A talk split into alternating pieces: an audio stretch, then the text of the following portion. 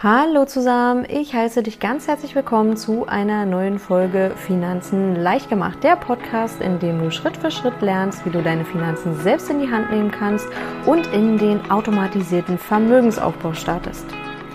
Ja, heute möchte ich gerne mit dir über ein Thema sprechen, was uns einfach die letzten Tage, Wochen, Monate extrem stark begleitet. Und zwar ist es das Thema Inflation. Ja, also ich denke mal, das hat jetzt wirklich schon jeder von uns mitbekommen. Wir alle spüren es ganz, ganz deutlich.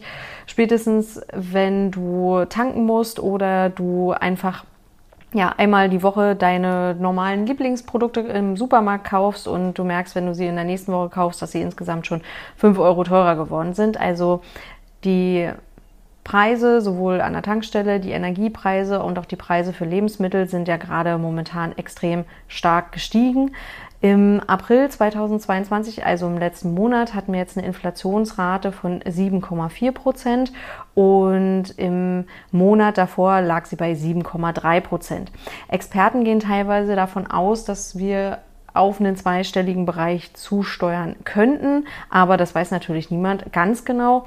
Aber selbst wenn das nicht der Fall ist, 7,4 Prozent sind einfach schon mal wahnsinnig hoch. Ja, also das ist wirklich enorm viel, vor allem wenn man das rückblickend betrachtet auf die letzten 10, 20, 30, 40 Jahre hatten wir keine Inflationsrate, die so hoch war. Also das letzte Mal, glaube ich, zu Wendezeiten in den 80er, 90ern hatten wir ungefähr eine Inflationsrate, die sich ähnlich in diesem Bereich bewegt hat. Aber in den letzten zehn Jahren lag die Inflationsrate immer so in dem Dreh durchschnittlich bei 1,3 Prozent. Das ist auch vollkommen in Ordnung. Und die EZB, also die Europäische Zentralbank, die peilt auch ungefähr einen Wert von zwei Prozent an. Denn für den Staat hat das gewisse Vorteile, wenn die Inflationsrate ein bisschen höher ist, denn durch die Inflation verringern sich auch die Schulden automatisch und der Staat hat ja sehr viele Schulden und deswegen ist immer so eine gewisse Inflationsrate von zwei Prozent ja kann sich positiv auswirken, beziehungsweise ist erstmal dann so angestrebt. Und ja, aber was dazu zu sagen ist, also auf der einen Seite äh, gucken wir natürlich gerade alle, wo, wo können wir sparen, wo, also ich finde, dass, also mich persönlich beeinflusst das auf jeden Fall. Also ich gucke schon, wenn ich jetzt unseren, unsere regelmäßigen Einkäufe mache, also ich mache meistens immer sehr, sehr große Einkäufe, die dann über einen sehr langen Zeitraum reichen. Also, dass, dass wir halt eben erstmal so, so einen gewissen Vorrat haben. Und frische Produkte wie Obst und Gemüse kaufen wir dann halt eben nochmal zwischenzeitlich nach. Aber vor allem bei diesen kleineren Einkäufen merke ich es ganz, ganz, ganz extrem, dass die Preise da sehr stark gestiegen sind. Also ich selber fahre kein Auto und habe auch in, ja, in Anführungsstrichen das Glück, dass ich nicht tanken muss und bekomme das dann halt eben an der Tankstelle jetzt nicht so stark mit, wie hoch da die Spritpreise eben sind. Aber ich merke das natürlich, ähm, wenn mein Mann mir dann sagt oder natürlich auch, wenn ich das äh, in irgendwelchen ja, Zeitschriften lese, in den Headlines, dass da drin steht, dass die Tankpreise schon wieder enorm gestiegen sind.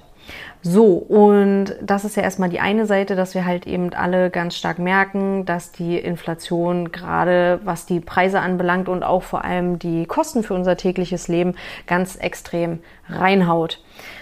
Das ist erstmal der eine Punkt. Und auf der anderen Seite geht es jetzt natürlich auch darum, dass du, da möchte ich heute gerne mit dir darüber sprechen, nämlich wie du dein Geld vor der Inflation schützen kannst. Ja, also wenn du jetzt noch Geld auf deinem Tagesgeldkonto oder auf deinem Sparbuch oder Girokonto rumliegen hast, dann fühl dich an der Stelle gern angesprochen. Denn das Geld, was einfach jetzt da wenn du da welches hast, nutzlos rumliegt, also wirklich gar nichts macht, verliert einfach Jahr für Jahr regelmäßig an Kaufkraft. Das heißt, was du dir heute noch mit deinen 100 Euro kaufen kannst, kostet dich beispielsweise in 10 Jahren schon 120 Euro. Also dein Geld verliert immer weiter an Wert. Und warum ist das so? Weil du auf dem Tagesgeldkonto oder Sparbuch oder Girokonto überhaupt gar keine Zinsen mehr bekommst. Also ich meine, die Zinsen werden jetzt gerade peu à peu so ein bisschen wieder angehoben, aber nichtsdestotrotz auf dem Tagesgeldkonto steht zumindest bei mir gerade die Summe von 0,0000000 Prozent. Also das ist das, was ich auf meinem auf mein Guthaben, was ich auf dem Tagesgeldkonto zu liegen habe, bekomme. Also ich habe unterschiedliche Tagesgeldkonten und Tagesgeldkonten können auch durchaus sinnvoll sein, zum Beispiel wenn du da deinen risikoarmen Anteil anlegst von deinem Portfolio oder wenn du da dein Notgroschen hinterlegst, dann ist ein Tagesgeldkonto auf jeden Fall sinnvoll, weil du da ja eine ich habe es gerade schon gesagt, das Wort, äh, eine risikoarme Anlage hast. Also du möchtest ja mit dem Geld, also mit dem, äh, mit dem Notgroschen und mit dem risikoarmen Anteil deines Portfolios keinerlei Rendite erwirtschaften, weil du mit diesem Anteil deines Portfolios kein Risiko eingehen möchtest. Das bedeutet, ähm, den Merksatz kannst du dir auf jeden Fall schon mal äh, notieren oder innerlich nochmal aufsagen, denn Rendite kommt von Risiko. Das bedeutet, wenn du mit dem ähm, mit dem Geld, was du da jetzt, was zum Beispiel eigentlich für den Notgroschen vorgesehen ist, also sprich für einen ganz besonderen Notfall, wenn jetzt gerade dein Auto kaputt geht, deine Waschmaschine einen Wasserschaden anrichtet und du gleichzeitig noch deinen Job verlierst und noch drei Monate überbrücken musst. Dafür ist dein Notgroschen da und dieses Geld muss eben dann zu dem Zeitpunkt sofort jetzt zur Verfügung stehen und für dich ja, dir einfach über diese Notlage hinweg helfen. Du möchtest also damit keinerlei Risiko eingehen. Das bedeutet, dass du das natürlich dann durchaus auf einem Tagesgeldkonto liegen lassen kannst und dann erwirtschaftet, erwirtschaftet dieses Guthaben auch keinerlei Rendite, denn dafür ist es auch gar nicht da. Das ist nicht der Zweck dieses Geldes. Genauso ist es mit deinem risikoarmen Anteil. Der ist dafür da, um dein Gesamtportfolio bzw. das Risiko deines Gesamtportfolios zu minimieren und das an der Stelle ein bisschen runterzuschrauben. Deswegen keinerlei Risiko mit dem risikoarmen Anteil deines Portfolios und das Tagesgeldkonto ist an der Stelle die richtige Wahl, genauso wie für den Notgroschen. Hast du aber anderes Geld, was jetzt eigentlich ja, was du nicht benötigst und äh, mit dem du etwas tun könntest, zum Beispiel es zu investieren, ist es definitiv sinnvoll, das nicht auf dem Tagesgeldkonto, Girokonto, Sparbuch, wie auch immer vergammeln zu lassen, weil ich habe es ja gerade schon mal angesprochen, dein Geld verliert permanent an Wert durch die Inflation. Ja, zusätzlich kommt noch mit dazu, das ist ja gerade so ein, so ein, so ein Streitthema, beziehungsweise da ist die rechtliche Lage noch nicht ganz geklärt, dass ja die ganze Zeit in den letzten zwei Jahren, glaube ich, ähm, Zinsen auf Guthaben erhoben wurde. Das heißt, dass die Bank einfach Geld, also ich, das waren so etwa 0,5 bis 1 Prozent jährlich von deinem Guthaben eingestrichen hat, dafür, dass du Geld dort packst. Das normalerweise ist ja das Geschäft der Bank mit dem, mit deinem Geld zu arbeiten und das halt eben weiter zu verleihen und dafür Zinsen zu bekommen und du bekommst dafür Zinsen, dass es eben verliehen wird. So, aber da die Bank dafür gerade keinerlei Zinsen bekommt, musst du für das nicht nur für, für das, ähm, dass du ein Konto bei der Bank hast, also die Kontoführungsgebühren, die du ja normalerweise bezahlst, sondern dass du dann zusätzlich auch noch Strafzinsen auf dein Guthaben bezahlen musst, ja? Also das sind drei Faktoren, die ganz stark auf dein Geld auf dem Tagesgeld, Girokonto, Sparbuch, wie auch immer einwirken. Also das sind zum einen die Gebühren, die du sowieso schon bezahlen musst. Da kann man immer noch mal gucken, bei welcher Bank bist du gerade. Da gibt es natürlich sehr, sehr teure Banken und auch günstigere Direktbanken unter anderem, wo du noch mal Kosten einsparen kannst. Dann sind es die Strafzinsen, die gerade auf teilweise schon sehr geringes Guthaben wie ab 5000 Euro erhoben werden. Und dann ist es der ganz große dritte Punkt, die extreme Inflation, die wir gerade haben. Und die macht sich, wie gesagt, die macht sich ganz extrem bemerkbar, wenn du jetzt gerade Lebensmittel einkaufst, wenn du an der Tankstelle bist, wenn wenn du ähm, ja deine deine Stromrechnung bezahlen musst, wie auch immer, ja. Also da sind einfach das ganz viele Punkte, die wir gerade noch deutlicher kann man die Inflation gerade im Moment nicht spüren. Ja, also sonst ist ja die Inflation immer, naja, das ist so ein schleichender Prozess, der spielt sich irgendwie im Hintergrund ab. Davon merken wir ja gar nicht so viel. Also zumindest als die letzten zehn Jahre die Inflation noch bei 1,3 Prozent lag. Aber jetzt gerade im Moment ist die Inflation wirklich so hoch, dass wir sie alle täglich zu spüren bekommen. Und dieser Faktor allein sollte dich zumindest zum Nachdenken bringen. Und ich habe es ja gerade eben schon mal angesprochen, was ist denn die Möglichkeit, wie du jetzt dein Geld vor der Inflation schützen kannst? Das heißt, wenn du auf dem Tagesgeldkonto oder auf dem Girokonto 0,00000% Rendite bekommst, also nichts, dann müsstest du jetzt halt an der Stelle gucken, wie schaffe ich es denn, mein Geld so anzulegen, dass es halt eben zumindest die Inflation ausgleicht. Und da gibt es unterschiedliche Optionen. Meine Lieblingsoption möchte ich dir mal ganz kurz vorstellen. Also ich beschäftige mich ja hauptsächlich damit, ähm, mit dem passiven Investieren und wie man mit ETFs ein Vermögen aufbauen kann. Und diese Variante möchte ich dir auch ganz kurz hier nochmal vorschlagen.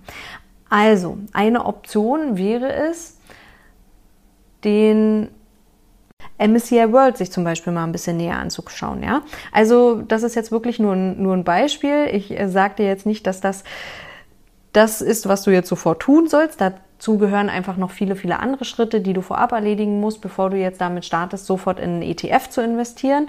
Da musst du dich halt einfach nochmal vorab ein bisschen genauer informieren. Ich möchte dir jetzt hier an der Stelle nur einfach ein Beispiel mit an die Hand geben. Ja, also der MSCI World hat in den letzten zehn Jahren ungefähr eine Rendite von acht Prozent gemacht. Das bedeutet, oh, das ist ja jetzt schon, du wirst es merken, höher als die Inflation. Gedanklich musst du davon jetzt allerdings noch ähm, Steuern abziehen. Und nichtsdestotrotz wäre das halt zum Beispiel eine Möglichkeit, wie du der Inflation entgegenwirken kannst. Und du hast einfach jetzt gerade momentan keine andere Option, als dein Geld zu investieren. Ja, und wie genau du dein Geld investierst und in welche Geldanlage du dein Geld packst, das musst du für dich nochmal ganz klar definieren. Wie gesagt, da gehören nochmal sehr, sehr viele Schritte mit dazu. Da kann ich nochmal ähm, ich glaube, da gehe ich noch mal in einer gesonderten Folge noch mal ein bisschen näher drauf ein, aber ich kann es ja noch mal ganz kurz anschneiden, ja? Also Punkt eins ist, du müsst, musst dir darüber im Klaren werden, wie ist denn aktuell mein finanzieller Status quo, ja? Also wo stehe ich denn jetzt gerade mit meinen Finanzen? Also wie viel Geld habe ich denn jetzt da eigentlich zum Beispiel auf dem Tagesgeldkonto oder auf dem Giro, äh, Girokonto oder auf dem Sparbuch rumliegen? Wie viele Konten habe ich denn überhaupt? Wo schwirrt denn eigentlich mein ganzes Geld rum? Welche Verträge habe ich denn noch? Oder ja, habe ich vielleicht irgendwo schon Geld investiert mal oder irgendwie ein Depot vererbt bekommen oder wie auch immer. Also, dass man sich da erstmal genau anschaut, wo stehe ich denn da jetzt gerade? Auf der anderen Seite, das sind jetzt auf der ähm, natürlich die Sachen, die du hast, und dann stehen auf der anderen Seite noch die Verbindlichkeiten, also die Schulden, die ja, die du vielleicht noch begleichen musst. Also ich persönlich habe jetzt keinerlei Schulden, aber da können ja immer, was weiß ich, vielleicht hast du ja irgendwie noch einen Hauskredit, den du abbezahlen musst oder dass es doch noch ein, ein Auto ist oder irgendwelche Konsumschulden, die da noch rumliegen. Konsumschulden solltest du im Übrigen immer sofort und als erstes begleichen, bevor du damit beginnst zu investieren. Dann hast du dir erstmal schon eine gewisse Basis geschaffen und auf der anderen Seite gehört dazu auch entsprechendes Wissen, was du dir aneignen musst. Bevor du jetzt damit startest, dein Geld zu investieren und sofort anzulegen, wie auch immer, musst du dich natürlich erst informieren. Das gehört noch mit dazu. Dann solltest du dir im Klaren darüber werden, was denn deine finanziellen Ziele sind. Wo möchtest du denn überhaupt hin mit dem, was du da machst? Also wenn ich dir jetzt sage, okay, ja, dein Geld vor der Inflation zu schützen, ist ein ein Faktor, ein Punkt, den du auf jeden Fall mit einbeziehen solltest, wenn du dein Geld anlegst. Aber natürlich hast du ja auch noch weitere Wünsche und Ziele, die du erfüllen willst, wenn du ein Vermögen aufbaust. Und da ist ja jetzt nicht dein, dein primärer Grund nur zu sagen, okay, ich möchte jetzt mein Geld vor der Inflation schützen und jetzt lege ich mein Geld in ETFs an und fertig. so funktioniert es ja dann auch nicht, sondern du möchtest ja natürlich auch wissen, okay, wozu, wozu mache ich das denn jetzt eigentlich gerade? Ja? Also wie gesagt, die Inflation ist ein entscheidender Faktor, der dabei eine Rolle spielt, warum du dein Geld investieren solltest. Auf der anderen Seite sind natürlich die Ziele, die du damit erreichen möchtest, mit dem Vermögen, das du aufbaust, sehr individuell. Da solltest du dir nochmal genau drüber im Klaren werden. Ein weiterer Punkt ist die Risikobereitschaft. Ich habe es vorhin schon mal ganz kurz angesprochen und zwar mit dem risikoarmen Anteil deines Portfolios. Denn dein Portfolio unterscheidet sich ja in den risikobehafteten Anteil und den risikoarmen Anteil. Und wie groß deine Risikobereitschaft ist, die du eingehen möchtest, wenn du dein Geld jetzt investierst, musst du für dich vorher nochmal genau klar machen. Also da gibt es mehrere Punkte, die man dabei beachten sollte. Da gibt es auch die objektive Risikotragfähigkeit, die da noch mit reinzählt. Da zählen unter anderem Faktoren wie wie groß ist dein dein Netto dein Nettohaushaltsvermögen, wie groß ist dein Einkommen, wie sicher ist dein Einkommen, wie viele Einkommen hast du, sind noch andere Personen von deinem Einkommen abhängig, wie hoch sind deine Schulden und so weiter. Also da gibt es noch einige Punkte, die du einfach beachten solltest. Das ist zum einen dann halt eben die objektive Sichtweise und zum anderen dann eben die subjektive Wahrnehmung von Risiko. Und da spielt dann halt eben mit rein, wie gut kannst du es ertragen, wenn dein Portfolio, wie jetzt in der aktuellen Zeit, denn jetzt gerade im Moment sieht es ja einfach nicht so gut aus, auch mal mehrere Wochen, Monate, vielleicht auch sogar Jahre im Minus steht, ja? Also, und da musst du einfach für dich nochmal mal gedanklich durchgehen, wie ist denn deine Risikobereitschaft. Dann solltest du dir im Klaren darüber werden, wie ist denn oder welche Strategie möchtest du für dich wählen. Ja, also es gibt sowohl, ähm, ich auch das hatte ich vorhin schon mal ganz kurz erwähnt, nämlich die aktive Herangehensweise und die passive Herangehensweise bei, bei der beim aktiven Investieren geht es halt darum, sich genau bestimmte Aktien herauszusuchen und unter anderem auf dem besten Kaufs- und Verkaufszeitpunkt ja, zu spekulieren bzw. diesen zu berechnen, so dass man halt eben am Ende das meiste für sich rausbekommt. Bei der passiven Strategie geht es halt eben eher darum, dass man nicht auf den perfekten Moment hofft und auch nicht darauf wettet, die perfekte Aktie auszuwählen, sondern man investiert in den Markt und legt das Geld halt eben global diversifiziert, also sehr, sehr breit gestreut an. Und das über einen sehr, sehr langen Anlagehorizont. Also ich spreche an der Stelle wirklich von 10 bis 15 Jahren. Und dann, wenn du das alles für dich definiert hast, kommt zum Schluss der Punkt, okay, bei welchem Broker möchte ich mich anmelden, welche ETFs passen zu mir, welche ja, also welches Weltportfolio passt am besten zu mir? Wie kann ich am besten die ETFs so kombinieren, dass sie zu, ja, zu meiner individuellen Lebenssituation am besten passen? Und dann, dann ist der Zeitpunkt gekommen, wo du aufs Knöpfchen drücken kannst und sagen kannst, kaufen. Ja, jetzt, jetzt weiß ich genau, was ich hier tue und ich bin bestens darauf vorbereitet und kann jetzt hier wirklich ja, mein, mein Vermögen aufbauen, mein Depot zusammenstellen und an der Stelle jetzt auch mein Geld investieren.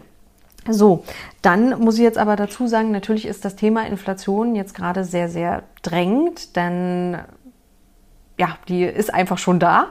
Und die ist ja jetzt auch schon die letzten Monate sehr, sehr hoch, die Inflationsrate. Also von daher ist da Handeln angesagt, ja.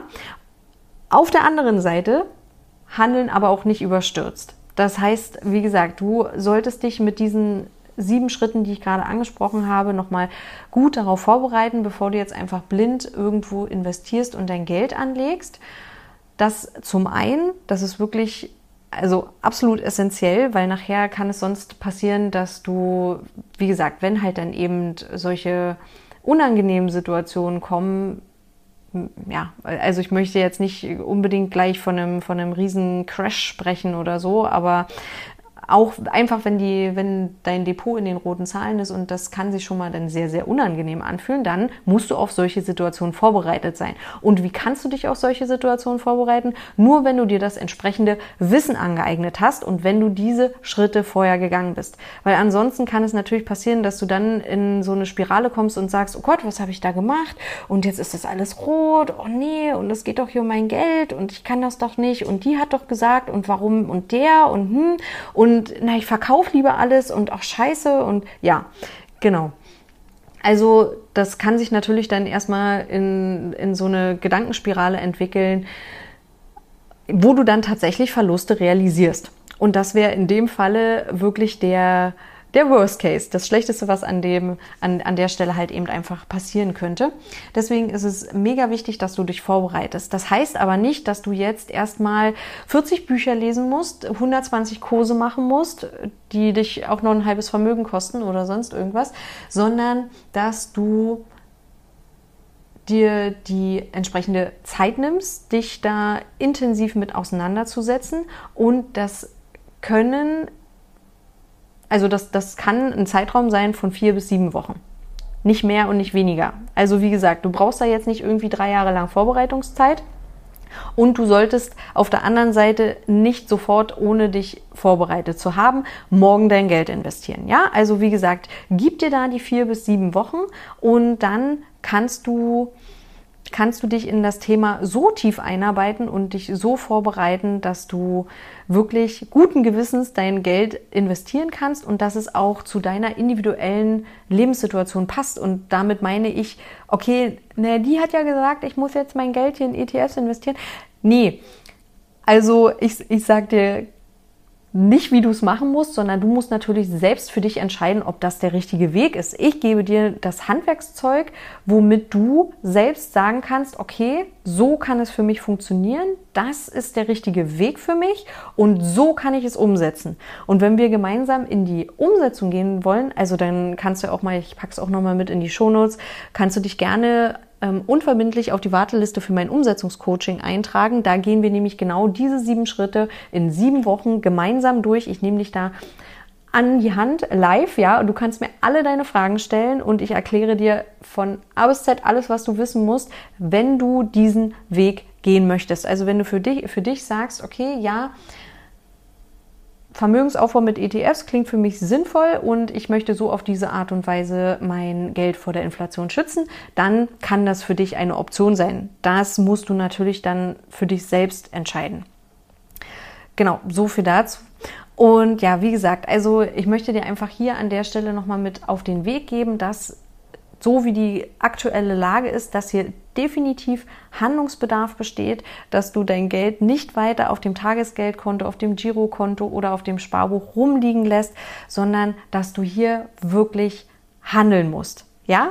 Also nimm deine Finanzen selbst in die Hand, kümmere dich drum, arbeite an deinem Vermögensaufbau und wenn du Hilfe brauchst, dann melde dich sehr, sehr gerne. Ansonsten jede Podcast-Folge ist auch ein Blogbeitrag unter themoneygirl.de. Da kannst du sehr, sehr gerne deine Kommentare mit dazu schreiben oder wenn du irgendwelche Fragen hast oder ja, oder wenn dir sonst noch irgendwas anderes einfällt, melde dich sehr, sehr gerne. Ansonsten wünsche ich dir noch einen schönen Tag, Abend, Morgen, je nachdem, wann du die Podcast-Folge hörst. Und bis ganz bald. Deine Jessie.